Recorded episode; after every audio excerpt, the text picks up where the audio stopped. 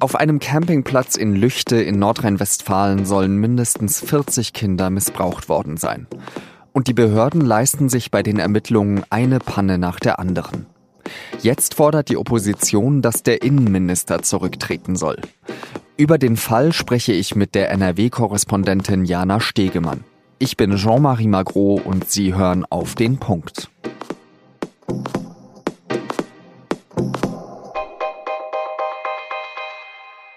Es ist ungeheuerlich, was sich mehr als zehn Jahre lang auf dem Campingplatz Eichwald in Lüchte abgespielt haben soll. Genauer gesagt auf der Parzelle des Hauptverdächtigen Andreas V. Er soll zusammen mit einem Komplizen mindestens 40 Kinder sexuell missbraucht und dabei gefilmt haben. Von über 1000 Missbrauchsfällen ist die Rede. Anfang Dezember wird V festgenommen. Er, sein Komplize und ein weiterer Mann befinden sich seitdem in Untersuchungshaft. Aber nicht nur das Verbrechen schockiert. Auch wie die Behörden ermitteln, wirft Fragen auf. Der Spurensicherung der Kriminalpolizei Detmold unterlaufen riesige Fehler. Insgesamt viermal untersuchen sie den Wohnwagen von Andreas V. Aber danach muss NRWs Innenminister Herbert Reul zugeben, dass der Wohnwagen nur oberflächlich untersucht wurde. Damals, Ende Februar, gibt er sich noch kämpferisch. Das ist mein Projekt jetzt. Das wird aufgeklärt, soweit es geht. Hundertprozentig, das sind wir den Kindern gegenüber verantwortlich. Wir drehen da oben nochmal jeden Stein auf dem Campingplatz. Um notfalls wird jeder Stein geröntgt. Dann schauen sich Ermittler aus Bielefeld den Tatort nochmal genauer an und finden Computer, Festplatte, mehr als 100 CDs und einen USB-Stick mit Beweismaterial. Die letzte Panne der Polizei war das aber nicht. Aus der Asservatenkammer der Kripo Detmold verschwinden Beweismittel. Insgesamt 155 CDs und DVDs. Die neueste Entwicklung, am 27. März hat die Polizei den Tatort freigegeben. Der Besitzer des Campingplatzes hat dann ein Abrissunternehmen damit beauftragt, die Parzelle von Andreas V. platt zu machen und bei diesen Aufräumarbeiten haben dann die Arbeiter am Freitag weitere mögliche Beweismittel gefunden. Drei CDs und zwei Disketten. Dass natürlich jetzt Abrissunternehmer äh, Datenträger finden im freigegebenen Tatort, ähm, ist natürlich ein großes Problem für die Polizei, für die Glaubwürdigkeit des Innenministers. Seit Monaten schreibt NRW-Korrespondentin Jana Stegemann über den Fall in Lüchte. Was es am Ende für die Ermittlungen bedeutet, ähm, glaube ich, kann man später sehen, weil wir einfach auch noch nicht wissen, was auf den Datenträgern drauf ist. Jana, wie, wie sehr ist eben das Vertrauen in diesen Innenminister Herbert Reul erschüttert? Der hat ja davor gesagt, wir werden im Notfall auch jeden Stein durchröntgen. Also die Opposition im äh, Landtag ähm, hat jetzt zum ersten Mal ja den Rücktritt offen gefordert. Ähm, die SPD-Fraktion ähm, sagen eben genau das. Ähm, Minister Reul sei nicht weiter glaubwürdig. Ähm, er könne, mit ihm könne die Aufklärung im Fall Lüchte nicht passieren. Die Frage ist, wo hat der Minister denn eigentlich den Fehler begangen? Weil ähm, er hat wahrscheinlich zu spät die Ermittlungen an, die, an das Präsidium in Bielefeld, also die viel besser ausgestattete Polizei, übergeben. Aber er holt wirklich alles ans Tageslicht. So haben wir den Eindruck, was möglich ist. Und deswegen ist die Frage, was es äh, für die Aufklärung bringt, wenn jetzt ein anderer Innenminister kommt. Der Hauptverdächtige Andreas V., der war ja auch sehr beliebt äh, bei den Leuten vor Ort. Der war ja sogar Pflegevater von einem kleinen Mädchen. Ähm, ja, das hat mir auch der Campingplatzbetreiber äh, Frank Schäfsmeier gesagt und auch die anderen äh, Camper, Dauercamper auf dem Platz äh, Eichwald in Lüchte. Der Andreas V. war sehr beliebt. Er hat viele Freizeitaktivitäten für Kinder organisiert, schon seit Jahren. Ähm, und er hatte eben auch ab 2017 offiziell eine damals sechsjährige Pflegetochter die dauerhaft bei ihm gelebt hat. Und ähm, ja, das Kind hat er, so, das wissen wir heute leider, ähm, offenbar auch als Lockvogel gezielt eingesetzt, ähm, um eben an andere Kinder ähm, heranzukommen, um andere Eltern zu täuschen, war aber in einer Doppelrolle eben auf dem Platz als ähm, Lockvogel und Opfer eben.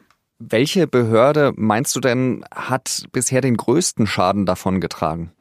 Also ich glaube, es gibt nicht eine Behörde, die den größten Schaden davon getragen hat, sondern es sind gleich zwei, nämlich einmal die Polizei in NRW beziehungsweise die Polizei in Lippe, im Kreis Lippe besonders und das Jugendamt Hameln-Piemont. Obwohl dieses Jugendamt schon 2016 mehrere Hinweise von unterschiedlichen Leuten hatte auf eine mögliche Pädophilie des Haupttäters, haben sie halt trotzdem noch dieses Kind ähm, dem Mann zugesprochen und auf in diese völlig vermüllte, versiffte, stinkende Campingplatzbehausung äh, gegeben. Und, Wie begründet denn die Behörde eben diese Entscheidung? Ich habe nur gelesen, dass das Jugendamt es so begründet, äh, dass die Mutter, die leibliche Mutter ja das Sorgerecht eben diesem Andreas V zugesprochen hat und man ja nichts anderes hätte machen können, als dem stattzugeben ja, die Behörde sagt halt, ihnen seien die Hände gebunden gewesen, ähm, sie hätten nichts machen können.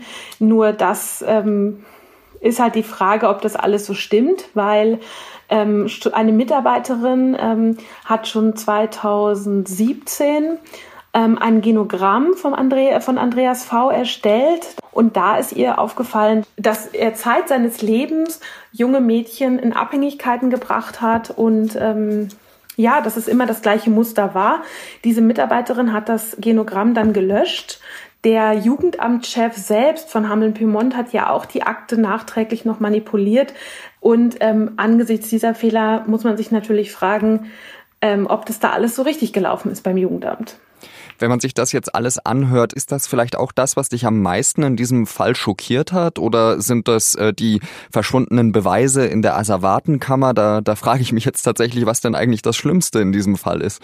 Ja, dass jede Woche ähm, was Neues ans Licht kommt, was unglaublich erscheint, was auch für uns Journalisten eben, die sich jetzt schon äh, seit dem 30. Januar mit diesem Fall auseinandersetzen, einfach auch unglaublich ist, unfassbar ist. Ähm, ich kann natürlich nicht für die Opfer sprechen, aber ich stelle mir das ganz schrecklich vor, wenn jede Woche eben was Neues ans Licht kommt, ähm, und man nie so zur Ruhe kommt und es nie zu einer richtigen Aufarbeitung kommen kann, weil einfach ja, wie Minister Reul mal gesagt hat, Behördenversagen an allen Ecken und Kanten passiert ist und noch weiter offenbar passiert. Und das ist einfach das Schlimme an diesem Fall. Vielen Dank, Jana Stegemann nach Düsseldorf. Und jetzt noch drei weitere Nachrichten. Der Ex-VW-Chef Martin Winterkorn ist jetzt auch in Deutschland wegen schweren Betrugs angeklagt worden. Die Staatsanwaltschaft Braunschweig, die im Abgasskandal ermittelt, hat die Anklage erhoben.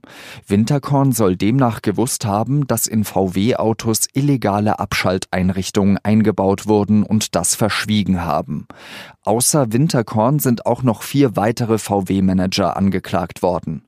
In den USA wurde schon Mitte März eine Klage gegen VW und Winterkorn eingereicht. Trotz der großen Proteste wird die neue EU-Urheberrechtsreform kommen. Die Mitgliedsländer der Europäischen Union haben das Gesetz jetzt endgültig verabschiedet. Auch die deutsche Bundesregierung hat mit Ja gestimmt. Die Staaten haben jetzt zwei Jahre lang Zeit, die neuen Regeln in nationales Recht umzusetzen. Die Kritik war vor allem in Deutschland sehr stark, weil befürchtet wird, dass sogenannte Upload-Filter eingeführt werden. Kritiker befürchten, dass damit Beiträge im Netz zensiert werden könnten. Die Deutschen werden immer reicher zumindest im Durchschnitt. Das geht aus einer Studie der Bundesbank hervor. Die hat untersucht, wie sich das Vermögen der Deutschen in den Jahren 2014 bis 2017 entwickelt hat. Demnach sind die Vermögen um 9 Prozent gewachsen. Das Wachstum ist aber ungleich verteilt. Vor allem Besitzer von Häusern und Wohnungen sind die Gewinner. Sie profitieren von steigenden Immobilienpreisen und Mieten. Die reichsten 10 Prozent der Deutschen besitzen über die Hälfte des gesamten Nettovermögens.